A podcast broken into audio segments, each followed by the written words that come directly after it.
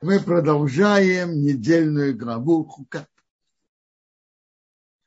Моше послал посланников из Кадеш царю Эдому с просьбой, так твой брат Израиль просит. Ты знаешь беды, что с нами были. Мы были в Египте, кричали к Богу, он услышал наш голос. Мы сейчас в Кадеш.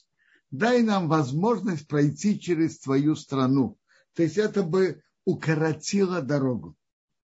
И мы не пройдем по полям и виноградникам, не нанесем ущерба и не будем пить воду от источников. Пойдем по центральной дороге, не свернем ни направо, ни налево, пока пройдем твою границу. Эдом отказался. Он сказал, не пройдешь через меня. Я мечом выйду тебе навстречу. Евреи просили еще раз, он не согласился, он вышел навстречу с мечом. Эдом не захотел дать им возможность пройти, и Израиль свернул. А, так они были возле Эдома. А, были возле Эдома.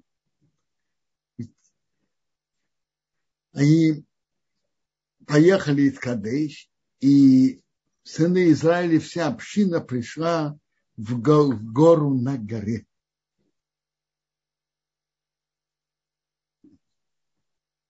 Это было в юго-восточной стороне в пустыне, на юго-востоке от Израиля. Тут написано, Бог сказал к Моше и Аарону, в Гораар, на границе земли дом говорят, что пусть Аарон присоединится к своему народу. Он не войдет в страну, которую я дам сына, сына Израиля. И, и завод раздор. Интересно. Тут подчеркивается, что это было на границе земли Эдом. Это было на границе земли Эдом. Дом, он Раша, негодяй, и быть возле него тоже тяжело и опасно. И то, что тут подчеркивается, что Арон умер именно возле, возле дома. Так Бог сказал Моше, возьми Аарона и Угазара его сына, подними их на Хорагар, а Аарона сними с него одежды, оденешь Угазара, то есть он станет на месте Аарона, он станет первосвященником. Моше так сделал, и Аарон там умер. Вся община видела, что умер Аарон, и написано, что оплакивали его 30 дней, весь дом Израиля. А!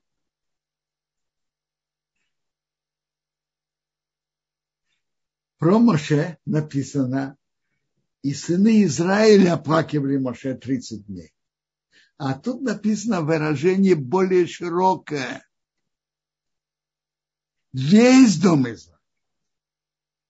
И мужчины, и женщины. То есть Аарона оплакивали больше. Почему? Аарон старался делать мир между людьми люди, которые спорили между собой. Он старался их примирить. Друзья, которые поспорили, старался говорить с этим, с этим, с каждым из них говорить, что твой товарищ очень переживает об, о споре с тобой. И так он мирил между ними. И он сделал мир во многих еврейских семьях.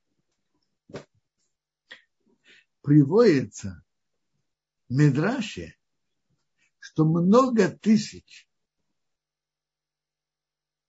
были на похоронах Аарона, много тысяч мальчиков, которых назвали Аарон. Когда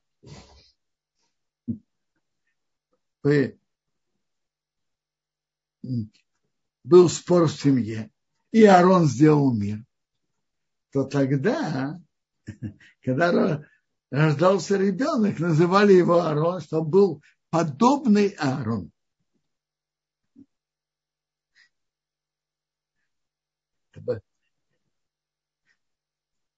И просказывается, что многие люди вели себя более достойно. И почему? Как, как надо. А Аарон их встречал, говорил шалом, говорит, «Э, как я могу себе позволить вести себя нехорошо? А Аарон со мной так приятно беседует, подает руку. Если он будет знать, что я веду себя недостойно, это некрасиво перед ним.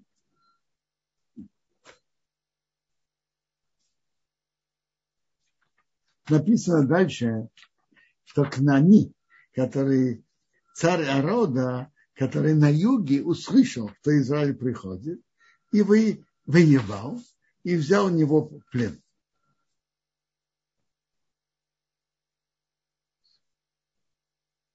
Услышал.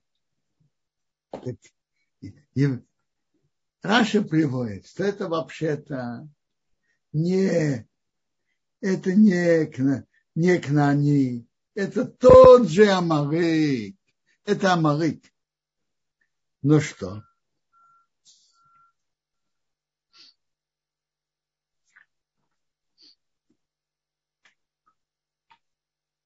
Он поменял свой язык, говорит на, на языке Кна. Раша говорит интересную вещь. Для, того, для чего? Евреи будут молиться. Он услышит, они, еврейский народ услышит, что они говорят на хананянском языке. Так они будут молиться, Бог, передай в наши руки хан, хананянцев. Кнане. А они же амалыки. Молитва имеет силу, когда человек говорит точно и верно то, что он просит. Так евреи увидели так. Одежды их, как Амалек, а говорят они на ханьянском. Иди знай, кто они. Поэтому евреи сказали так, если ты отдашь этот народ в наши руки, так мы их города осветим для Бога. Бог услышал голос Израиля, передал их, и он их сделал хейром их, их города, их он перебил, а города имущества сделал имущество храма и назвал это место храма. Они поехали из Орагар через Ямсу, как мы только что читали, Эдом не позволил им пройти. Не позволил. Так они шли вокруг, возле дома. Они шли кружить возле земли дома. И народу надоела дорога. Есть, знаете, что галут, изгнание, рассеяние, в котором мы сейчас находимся, называется галут Эдом. Римляне, относятся, от которых разрушили первый, второй храм, они из их руководителей были из дома. Поэтому этот галут называется галут Эдом. Медраж говорит, смотрите, говорит, они только понюхали запах дома. Сбоку им стало тяжело на сердце. А что же говорить про нас, что мы находимся внутри Галута дом, внутри. И народ говорил плохо про Бога и про Моше. Почему вы нас вывели? И тут, тут есть еще недостаток. Значит, вы нас вывели. Бога Моше вместе вывели. Кто вывел? Бог вывел. Не Моше. Моше только посланник Бога. И умереть в пустыне, нет хлеба, нет воды. И нам надоело этой ман, этот хлеб легкий. То есть ман, он весь переваривался, он был легкий. Э, они были, им это мешало, как это, это не как нормальная еда. А вообще-то это было лучше. И практически не надо было выходить в туалет. По большому. Бог наслал на народ змей, и они кусали народ, и много умерли от Израиля. Народ пришли к Моше и сказали, мы, мы согрешили. Говорили про Бога и про тебя. Молись, молись к Богу, чтобы он снял, снял от нас змею. И Моше молился за народ. Бог сказал к Моше, сделай себе как, как змею, змею и положи его на, на высокий шест. И каждый, который будет кусать, увидит его, будет жить. Моше так сделал. Он сделал облик, вид статуи из меди, из меди статуи змеи, положил на шест. И если кто-то кусал, змея кусала человека, он смотрел на эту медную змею и э, оставался живым, вылечился.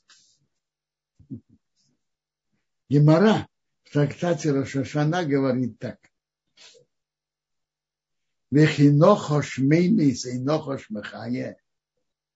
Змея оживляет.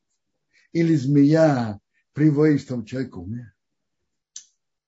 Но когда человек смотрит наверх и видит змею, и видит облик змеи из меди, который Моше сделал, и он подчиняет свое сердце Богу, тогда он вылечивается. А если нет, он умирает. Так что Бог хотел, чтобы они подчиняли свое сердце Богу.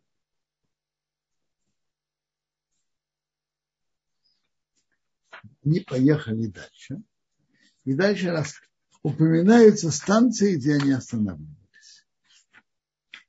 Они остановились, и вот потом и в развалинах Аварим, возле Моаба, потом в долине Зоры, потом с другой стороны Арнон пустыни.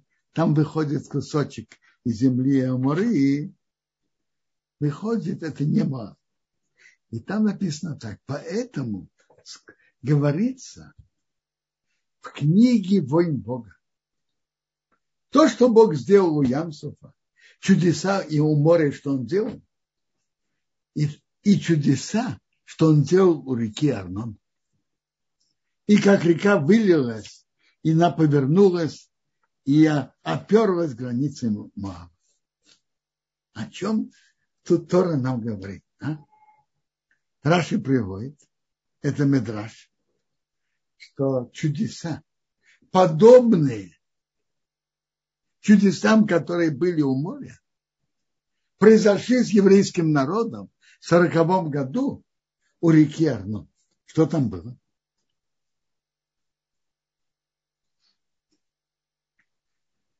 Э,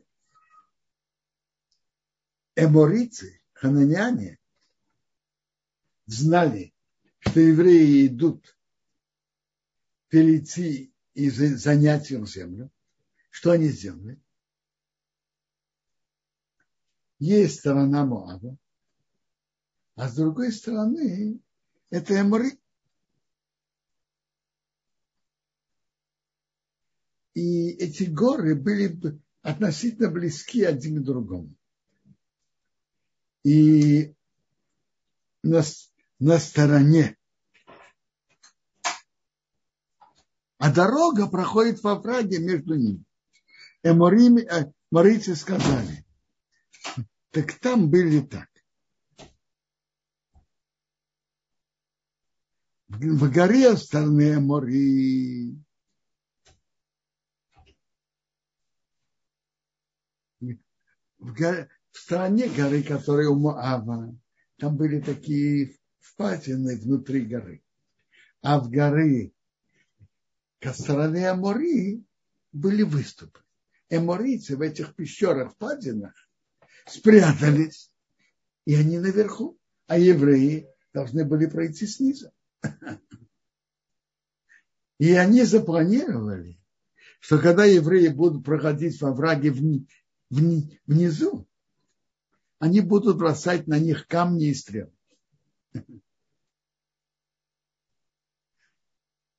Я вспоминаю, моя мама Знацалович училась в индустриальном институте, и как раз в то время была финская война, если, если кто о ней еще помнит. Многие ее сокурсники их взяли на войну. И то, что они рассказывали, что финны очень мужественно воевали. Что они делали? Были хорошие снайперы. Они садились на ветвистое дерево. Проходит рота солдат. Неожиданно откуда-то стрельба. Пока они спохватываются, уже половины нет. Потому что тот, кто наверху, видит того, кто внизу, а тот, кто внизу, за ветками ничего не видит. То же самое тут, те, которые были в пещере. Сверху они могут бросать камни, а их э, э, иди знай, где они, кто они, как с ними воевать. У них, конечно, есть э, более выгодная позиция. Это то, что эморицы сделали. И это было очень опасно бросать камни, стрелы сверху на евреев, которые проходят внизу во враге между этими двумя горами. Что Бог сделал?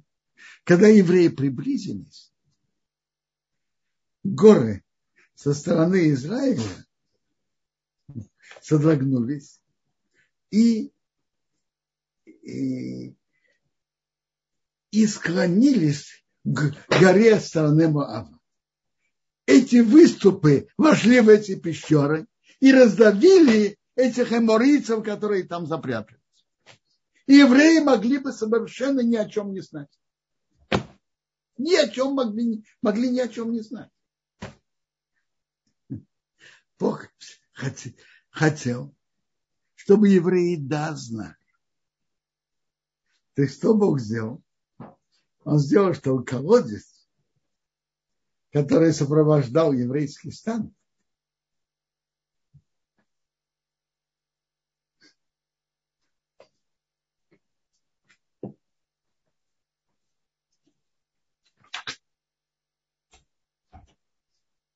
чтобы он сделал так, что горы потом вернулись на место, а колодец вошел во враг, и, и он поднял оттуда кровь убитых, куски рук, куски тела и повел этот колодец вокруг лагеря. Евреи увидели, и тогда, когда они проанализировали, что тут было, они поняли великое чудо, что Бог с, ним, с ними сделал, и они воспели об этом. Благодарность Богу за, за чудо, что Он с ними сделал. Это интересное чудо, которое тут было евреи в нем лично не принимали никакого участия, не знали ни о какой опасности, ни о какой угрозе. Мы знаем о трагедиях, которые были у еврейского народа, его истории. Но мы меньше знаем, э, мы, э, но надо знать, что что были многие, многие чудеса спасения разных общин.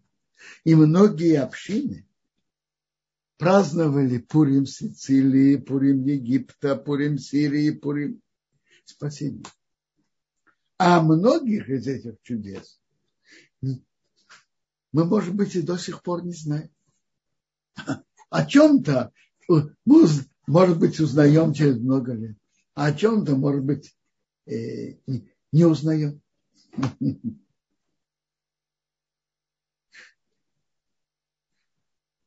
Рассказывает, что Рабицева из Воложина был на приеме, кажется, министра Уварова. Тот его спросил. Валель мы говорим так. Хвалите Бога все народы хвалите все нации, потому что он сделал с нами много добра. Скажи, пожалуйста, он говорит, уважаемый Равин, что это такое? Мы, народы, должны хвалить Бог, Бога за чудеса, что Он делает с еврейским народом, с вами. Это пусть евреи за это благодарят Бога, а мы при чем? Почему мы, с какой стати мы должны благодарить Бога за чудеса, что Он сделает с еврейским народом? А? Рабицера ему деликатно ответил. А мы знаем, что происходит в Госдепартаменте в Петербурге. А? Вы знаете, что это значит? А мы знаем, а мы что ли знаем о кознях, которые антисемиты планируют против евреев, и которые совершенно непонятным, неожиданным образом аннулируются. Мы же не знаем об их планах. Мы ничего не знаем. Вот вы, другие, вот вы, народы, вы знаете, какие планы планируете против евреев, и вы знаете о чудесах, которые Бог делает с еврейским народом. А мы что ли знаем? Мы же ничего не знаем.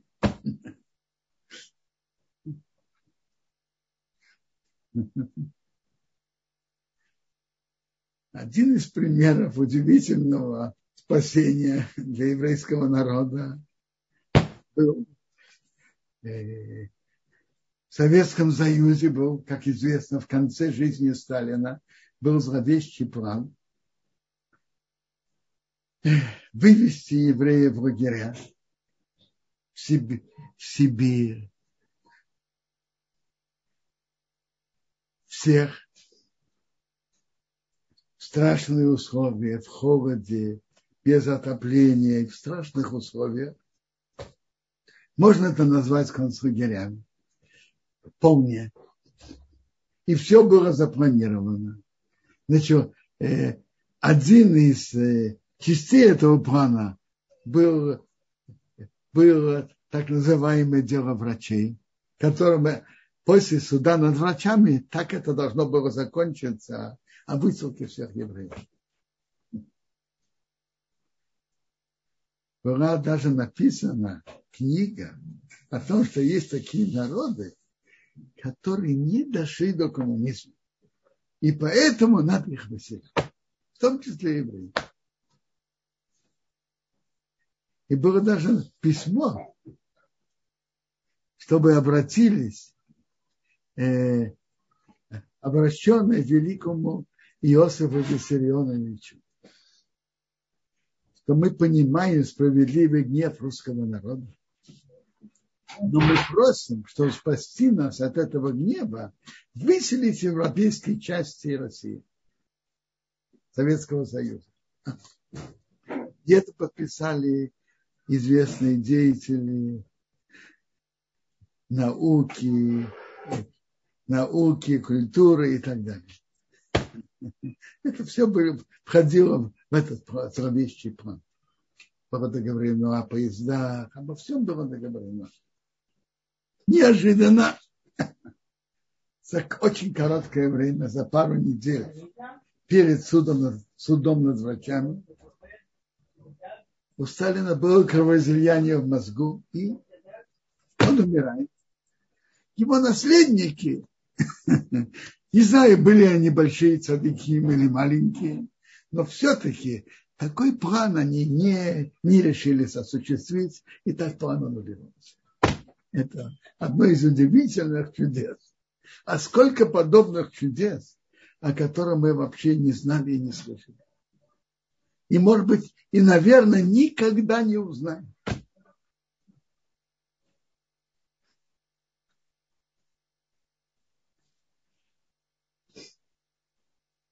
В нашей главе дальше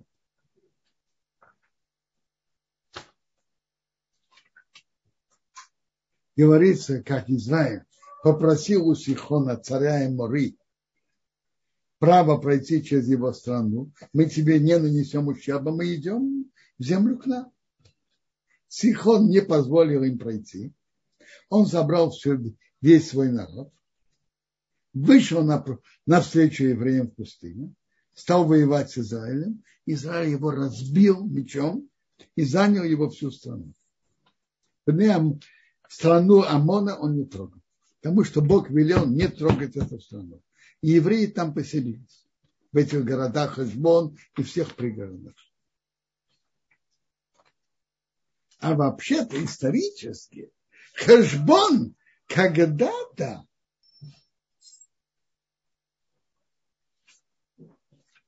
это Хешбон в этот момент был частью и даже столицей Сихона царя Моры, а он воевал предыдущим царем Моаба и забрал его всю страну до Арнона.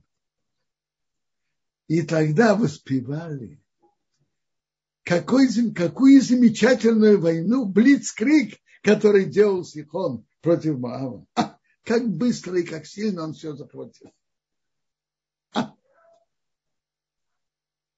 И, и, и евреи это заняли. То есть они хотели пройти тут. Но раз он не позволил, они с ним воевали и разбили его и заняли его страну. Затем они повернулись к Баш... пути Башана. Ог, царь Башана, вышел им навстречу. Он своим народом на войну. Сказал Бог Моше, не бойся, я передам его в твои руки и сделал ему то же самое, как сделал Сихон. Разбили его, его сыновей, весь народ, не оставили ничего. И евреи расположили в степях Маа. Теперь, э, как видно, и из Танаха, и наши мудрецы говорят об этом очень ясно. Вообще-то это в самой Торе написано. Сихон, Бог велел еврейскому народу не брать ни от земли Моава, ни от земли Амон. Но Сихон до этого воевал с Моавом и занял части территории Моава, и часть территории Амон. Теперь эту территорию евреи могли спокойно занять. Это уже не территория Моаба, не территория Амона. По-видимому, тогда был только царь Моаба, царя Амона не было. И поэтому и, и то есть, а, Сихон занял из территории Моаба и территории Амона. Наши мудрецы выражаются так. Моав и Амон тарубы Сихон. Моав и Амон стали чистыми через Сихон. То есть Моав и Амон нельзя было трогать. А Сихон можно. То, что Сихон занял, это, это, это можно, вы берете у Сихона. Не, не у Маава, не у Амона. Сейчас я скажу про вторую очень интересную, про войну, про то, чтобы про Ифтах был умелым военным человеком. И Амон по, пошел воевать против Израиля. Старейшины Гилада попросили Ифтаха, что он стал бы главе страны.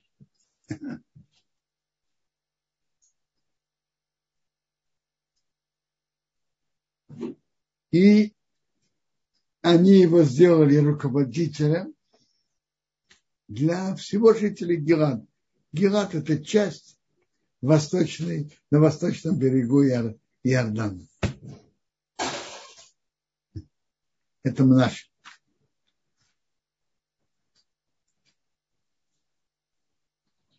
Ефтах послал письмо царю Амону. Что ты приходишь со мной воевать? Обычно войны не происходят просто так. С какой стати? Что? Так царь, царь Амона ответил Ефтаху. Израиль занял часть моей территории, когда он поднялся с Египта, Арнона до Ябейка и до Иордана, а теперь верни их с миром, то есть верни эту территорию и будет мир. Что отвечает ему Ишта? Он говорит ему несколько аргументов. Израиль у Амона и Маава ничего не взял. Наоборот, мы просили пройти, они не дали. Мы обошли их. Мы у них ничего не захватывали. Теперь с Сихоном, с Сихоном мы тоже не шли воевать.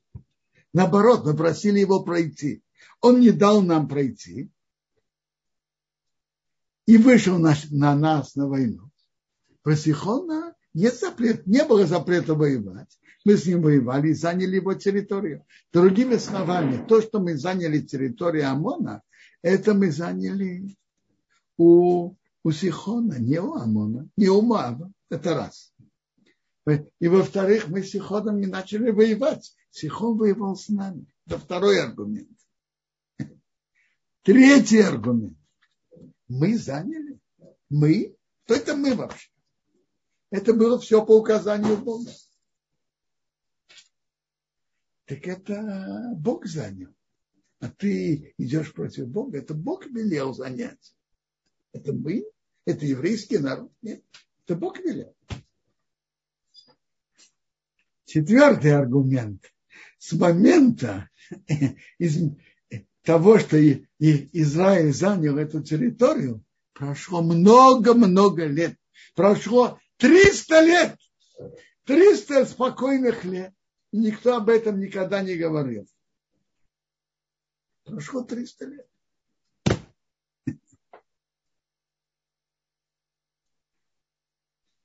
И он продолжает. Я не согрешил тебе перед тобой, а ты делаешь со мной зло, воевать со мной, чтобы Бог, который судья, рассудил между Израилем, между сыновьями Амона. Царь Амона, по-видимому, так царь Амона не слушал слова Евтаха, и Евтах с ним воевал, и Бог передал в его руки. Как вам нравится э, требование Амона и ответы Евтаха? А? Интересно? И Бог помог, и, и Евтах сумел их победить и разбить. Это автора, которые читают, это в книге судей 11 глава.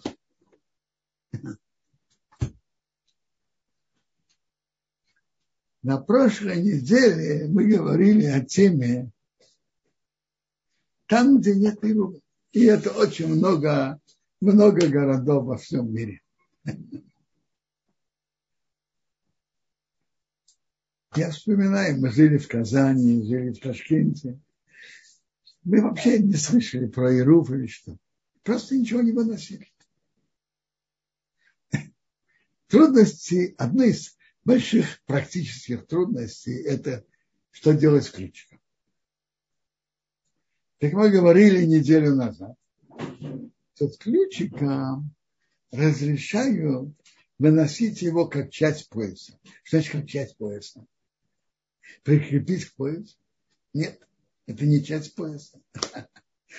можно прикрепить и куртки какой-то предмет, и к рубашке. Это не становится частью куртки, не частью рубашки. А, а когда же можно? Когда это становится органической частью пояса, необходимой для пояса. Я вижу тут в книге, интересно, книги Архот Шаббат приводит три пути, как это делают. Один из них, что нету якоря у пояса, а вместо этого ключ. То есть это необходимая часть пояса, якорь. Пряжка. Это один путь. Это не всегда так просто это сделать. Некоторые делают, берут резиновый пояс, и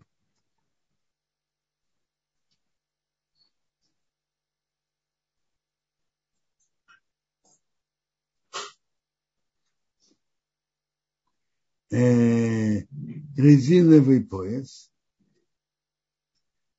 но надо же его соединить оба края. Э, у этого ключика есть дырочка,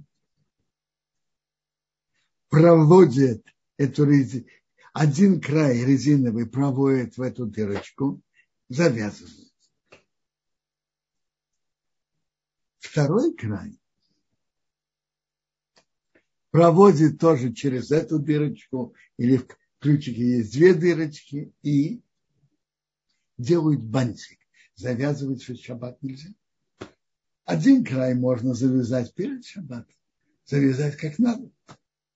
А второй край этой резин, резин, резинового пояса вставляют в шаббат и делают бантик. Бантик можно делать шаббат.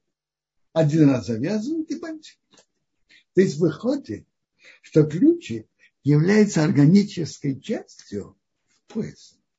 Без него два края не соединяются, не соединены. Это становится органической частью пояса. Еще путь. Некоторые берут колечко.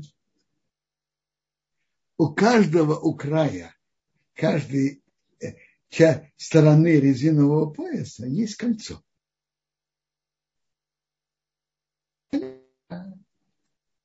Вставляют в дырочку э, э, колечко справа, вставляют в дырочку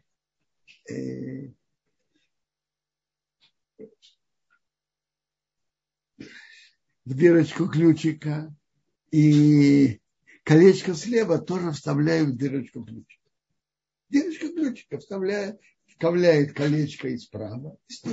Выходит, что ключик соединяет эти две части. Ну, э, всем понятны эти, как, как это делают. О, я хочу прибавить. Если человек берет такой резиновый пояс, то тогда он не имеет права, он должен убрать свой обычный, э, свой обычный кожаный пояс. Потому что два пояса на брюки не, нельзя одевать шаббат. Потому что какая польза от этого? Это же лишнее, не одежда. Если человек пользуется резиновым поясом, то он тогда не пользуется поясом из кожи. Ну, э, всем ясно, о чем я говорю или нет? Пожалуйста, я жду. Всем ясно или нет? То есть можно, тут нужно два условия. Первое, что это был на брюках, скажем, только один пояс, это раз. Два пояса нельзя одевать. Потому что они, второй пояс, он лишний. И второе, ключик должен стать органической частью, необходимой частью пояса. Без него пояс не держится.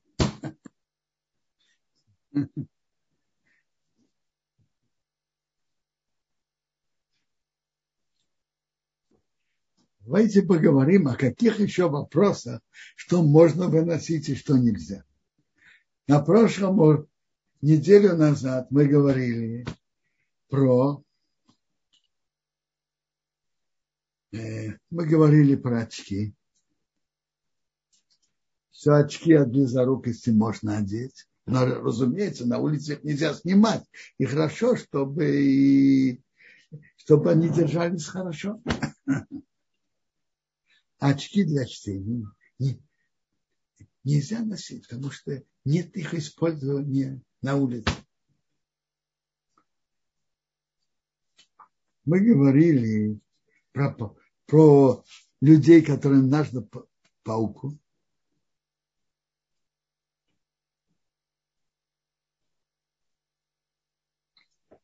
Это человек, который, так написано в Шухонорахе, если он вообще не может идти без пауки и дома тоже, то палка это как его обувь. А если он, в общем, может идти без пауки, так он ведет себя дома, но на улице он опирается на палку, то там где нет и руба, это нельзя. Ну, если есть какие-то вопросы по теме, по этой теме. Да, Квадраф, эм, вот есть такой вопрос здесь. А, мой муж укрепил ключи на конце подтяжек, например, и потом на штанах другой конец ключей.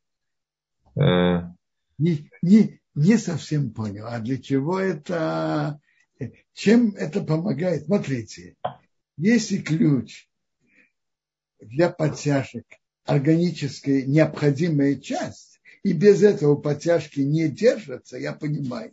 А если они держатся без этого, просто присоединить ключик, конечно, нельзя. Если это необходимая часть подтяжек, и без этого он не может ими пользоваться, да? а если нет, то нет. Фодоров, тут вопрос э, от Эстер. Можно ли в других домах, например, у нееврейских друзей тоже пользоваться, переносить? Ничего. Туда? Не понял вопроса. Значит, не еврейских домах. Что можно или нельзя? Ну, видимо, э, э, хотят узнать, работает ли это правило также по поводу переноса с домами не только в еврейских домах, но и в нееврейских тоже я все-таки не понял сути э, ни в самого вопроса и не его сути. Не понял. Эстер, может быть, если вы поднимете руку и, может, спросите тогда лично. Да, пожалуйста, уточните вопрос.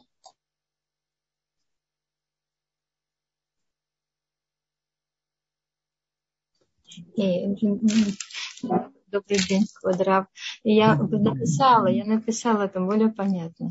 Э, если можно снимать в синагоге, но вот я не знала, что можно снимать. Я думала, что одежду, если одели, то надо. Так можно во всех любых местах снимать и в доме не в доме, в доме неевреев, в доме евреев. Нет, понятно, что человек должен раньше войти в дом. Не снаружи снимать. Он входит в дом, и он может снимать э, я не знаю, пальто. Мы входим домой, мы снимаем пальто, или снимаем пиджак тоже, снимаем шапку, шапку э, оставляем кипу. И потом выходим, одеваем. Это можно в синагоге, можно в своем доме, в доме нееврея, в любом доме. Потому что дом – это как бы владение, которое, огр... которое ограждено со всех четырех сторон. И поэтому там внутри можно переносить. Спасибо. А вот я задала еще вопрос по поводу недельной главы, что говорят, что нехорошо отдавать дело на суд Всевышнего. А как это у Ифтаха так получилось хорошо? Я слышала, что не рассудит, Сара там говорила между мной и тобой, что Бог не рассудил. Послушайте, есть тут несколько, несколько разных тем. Давайте разделим эти темы. То, что Сара сказала Аврааму, это человек, который имеет претензии с другим человеком. То Гемора Бобекаме нам говорит, что человек не сказал, человек имеет претензии к другому человеку. Пусть Бог между нами рассудит. И Гемора приводит, что Сара сказала это Аврааму, пусть Бог между нами рассудит. То, что Агар делает, а ты молчишь. И Сара умерла раньше Авраама. Поэтому это нельзя, не надо делать. Не передавать дела суд Бога в отношении с другим человеком. Но Гемора приводит, что это при условии, что можно его позвать на, на суд. Допустим, сто лет назад, 90 э, лет назад, когда было КГБ, и оно кого-то мучило. Передавать их на суд Бога э, вполне, вполне можно. Теперь это одна, это одна тема. Это одна тема. Не, перед, не передавать суд между тобой и другим на суд Бога. Как бы ты просишь, чтобы Бог его наказал. Нет. Ты имеешь претензии, передай на какой-то еврейский суд. Не передавай на суд Бога. И передавай на суд, не, не на суд Бога. Это одна тема. А теперь второе, Насчет лифтоха, тут, же, тут совсем другая тема. Когда человек идет что-то делать, так он же должен иметь ответственность, что выйдет. Он сказал, Ифтах сказал, что выйдет, то, кто выйдет, так он станет жертвой. Нет, уже наши мудрецы говорят. Допустим, вышел бы баранчик, это хорошо вышел бы я козленок, теленок, все хорошо. А вышел бы собака, вышел бы свинья. Это нехорошо. То есть он делает что-то, что нет уверенности, что из этого выйдет. В жертву же не каждое животное можно принести. Это, то есть он делал, как говорят, на, на авось. У него было очень теплое сердце. И даже то, что он не пожалел свою дочку, это из его преданности Богу. Но наши мудрецы имеют на него претензии. Он должен был спросить у рабинов, как что. Это, но и само то, что он принял на себя такой обед, который он не знает, что из этого выйдет, подходящее или неподходящее, это другая тема. Человек, когда он что-то делает, принимает на себя, он должен знать, что он принимает и для чего. А он, а он же не знает, кто выйдет. И вышло нехорошо. Элеза, например, сказал, Рассказали. кто выйдет, кто выйдет, и которого... Нет, не кто выйдет. Тот, кто я ему предложил, чтобы он мне дал, дала девушка из кувшина, ее ты выбрал. И как раз вышло хорошо, была Ривка. А у Ифтаха вышло нехорошо. Я, я не имела в виду другое. Это очень хорошо, что вы рассказали. Это тоже продолжение чудесное. Я имела в виду по поводу Маава, что он сказал, что Бог рассудит между мной и тобой. А, с Маав, с Амоном. Амоном. Амон, Амон. Это, конечно, вполне можно. Они воюют против Израиля. И он, пусть Бог между нами рассудит. Я, я тебе ничего плохого не делал, я войны не начинал. Ты начинаешь войну, пусть Бог между нами рассудит. Замечательно. А я думал, что вы говорили про то, что он принял на себя обед, кто выйдет из дома. Я об этом думал. А насчет, насчет ОМОНа, пусть Бог между нами рассудит. Это хорошо и нормально. И Бог принял его молитву. Далее еще, еще что-то. Спасибо. Есть еще вопросы? Да, спасибо, Робинсон. Есть вопрос Мейра, пожалуйста.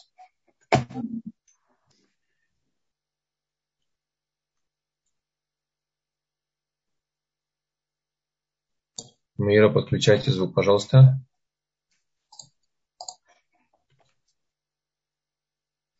Пока не получается, наверное. Квадраф, тут был вопрос такой, секундочку, вот был уже в разделе «Вопросы-ответы». Захарий спрашивает, шесть со змеем. Э, я извиняюсь, я уже подключилась. Можно мне задать вопрос? Я прошу прощения. Алло? Да-да. А, алло? Да-да, я слушаю. А, спасибо большое, Квадорав, спасибо большое организаторам. Вы сказали про то, что э, велели говорится, что пусть народы благодарят Всевышнего за чудеса, которые Всевышний сделал евреям. И объяснили почему. Получается, что они знают, что евреи задумали против евреев. А какая им этого польза? Польза-то евреям. Почему должны благодарить не евреи тогда? Это вы правы. Польза евреев. Но они видят чудеса Бога больше, чем мы видим. Мы не видим чудеса Бога. Мы же не знаем плана антисемита. Мы ничего не знаем. То есть они должны понимать, что это чудеса и благодарить именно за чудеса. Они, они могут это почувствовать. Понятно. Спасибо большое. Э, шаббат шалом. А, да, спасибо большое, Квадорав. Есть вопрос Сахарик. Шесть со змеем. Было ли это нарушением запрета на изображение? Смотрите, изображение никакого нарушения не было. Изображение животных и скульптуры животных можно делать. Змеи можно делать. Скульптуру змея можно делать. И здесь... Никакого нарушения не было.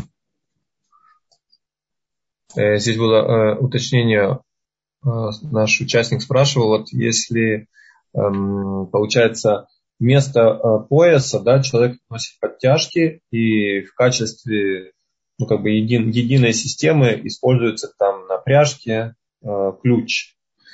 Если он часть э, этого... Смотрите, я не очень знаю, как это все работает, но то, что можно, если э, подтяжка, как бы она держит, ключик это часть, она именно через нее подтяжки работает. Благодаря этому ключику она является органической частью подтяжки.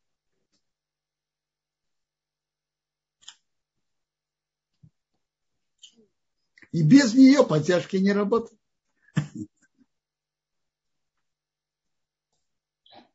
Понятно, спасибо, Квадров. А, пока вопросов нет, может быть, можем продолжать.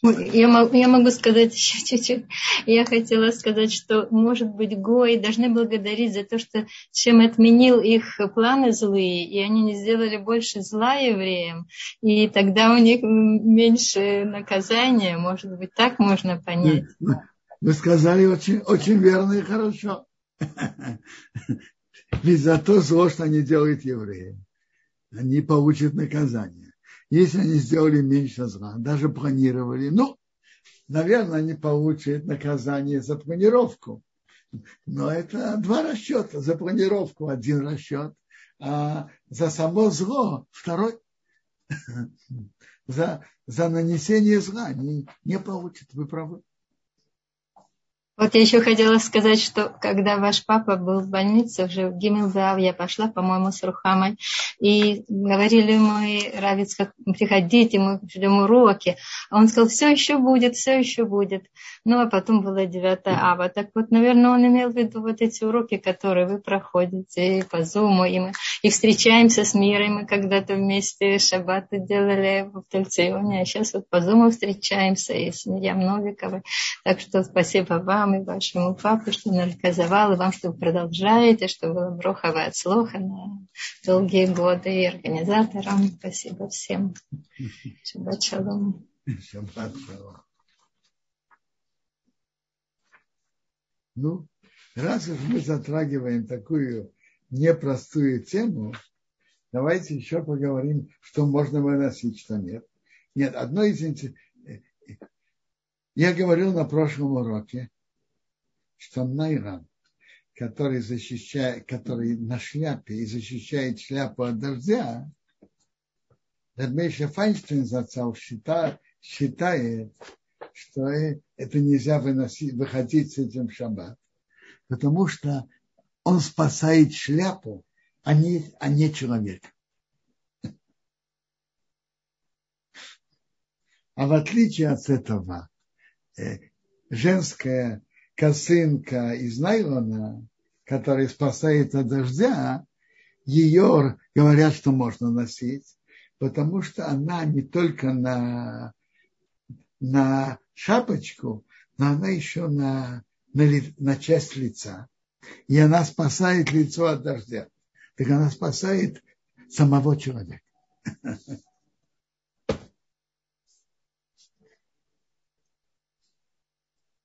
Э, давайте, раз мы говорим об этой теме, может быть, есть еще какие-то вопросы по этой теме или близко к этой теме. А? Квадоров пока не видим вопросов. Не видим, хорошо.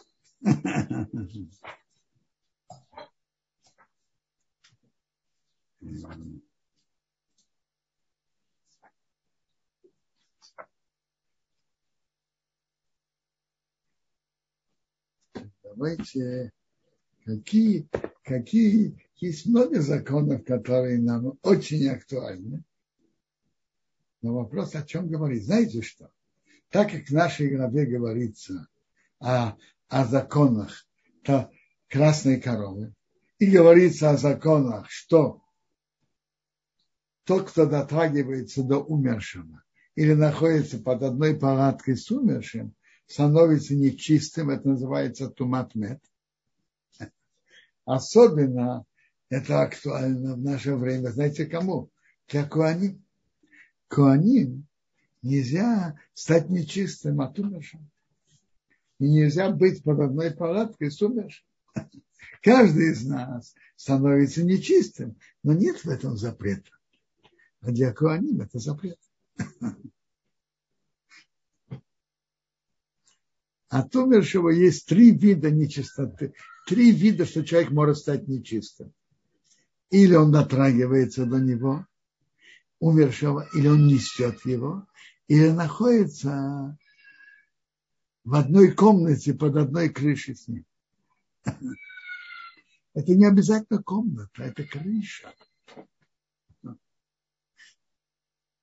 Я живу в Иерусалиме. И там есть небольшой бейтакворот, небольшое кладбище Санадрия. А с другой стороны кладбища есть улица Ждерот и Школ. Теперь есть деревья, у которых одна сторона свисает на кладбище, на могилы, а другая сторона на прохожую дорогу. Куаним не имеет права проходить под этим деревом, которое одна сторона свисает на кладбище, а другая свисает на дерево.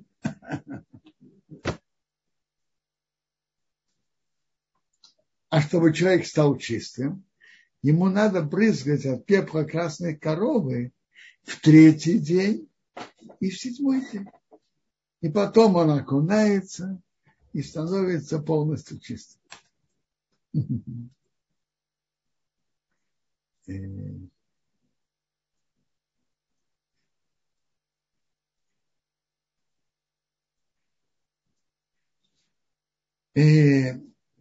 какие, какие еще, это, это про законы нечистоты. Вообще-то законы, они довольно широкие.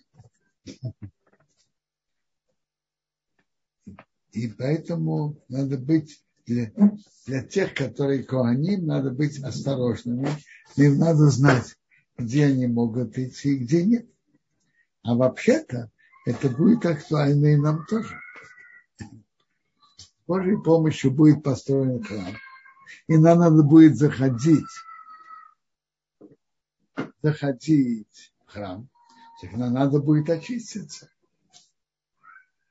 на нас брызнут от пепла красной коровы, потом мы окунемся.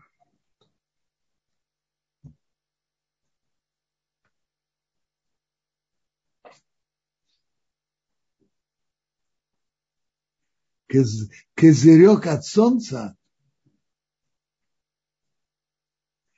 О, козырек от солнца. Тут был, между прочим, вопрос насчет зонтика. Почему нельзя раскрывать зонтик в шаббат? Правильно, был такой вопрос. Да, был такой вопрос. И смотрите, плоским об этом обсуждали.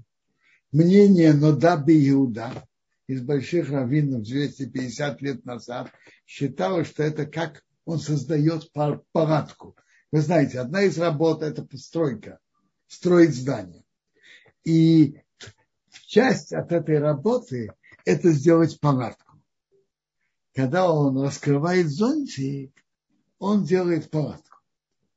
Поэтому мы с зонтиком в шаббат не ходим.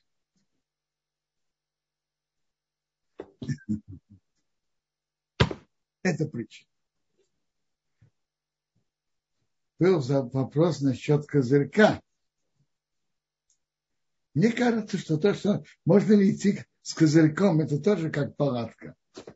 Мне кажется, что то, что написано в законе, если это меньше тефаха, ширины тефаха, можно. А если есть тефах, то нет. Тефах принимается, что это 8 сантиметров. Если он меньше этого, это не ловит. С этим мы не считаемся. А если тефах, то нет. Есть еще вопросы? Сейчас, одну секундочку, Квадоров, мы посмотрим в Ютубе, может быть, там тоже есть вопросы. В Ютубе нет. А... Нет, новых вопросов нет пока.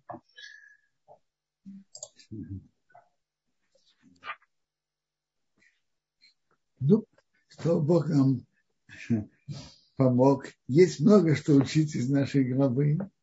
И есть интересный закон что человек перед субботой должен проверить все свои карманы. чтобы не вышло, что человек забыл проверить, а потом он идет в середине улицы, а у него есть что-то в кармане. Да. Э, а Витаухая Виолетта что-то подняла руку, да? Да, дорогой Даниил. Э, а Витаухая Виолетта что-то спрашивает, да? Да, да. Да, здравствуйте, Квадорав, Рав Даниэль. Э, я написала вопрос, но, может быть, его не видно было, да? Насчет вот этого вот затумления, когда вы сказали три варианта, когда человек тумится от умершего, да? Да. А есть же вариант от, от части тела и еще от крови тоже, да? А, я вам скажу. Кровь умершего в определенном размере ревиит. Ревиит. То есть 86. Э, может быть и 75. Ага. Может быть даже и 75.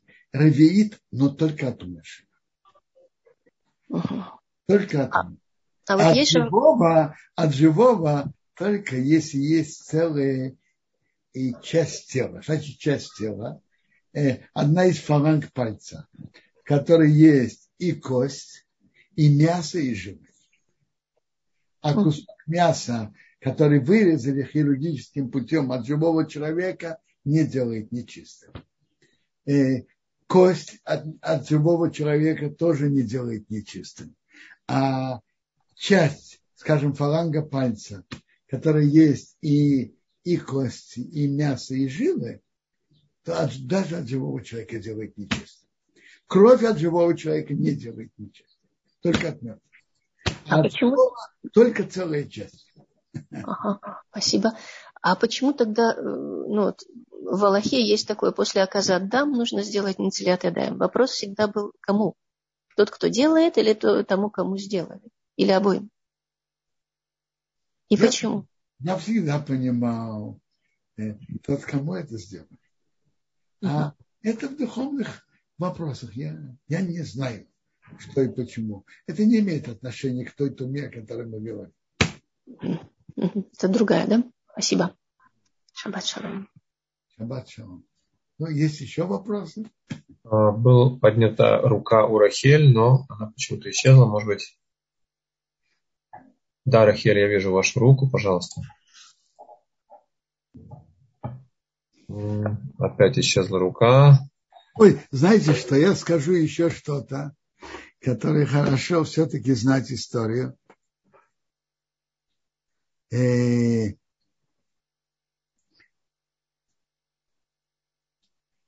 где-то э, почти 780 лет назад э, привезли 24 телеги из талмудических книг на площадь, их сожгли, и это было Эрев Шаббат Хукат. Поэтому приводится, что есть такие, которые Эрев Шаббат Хукат, именно Эрев Шаббат постятся.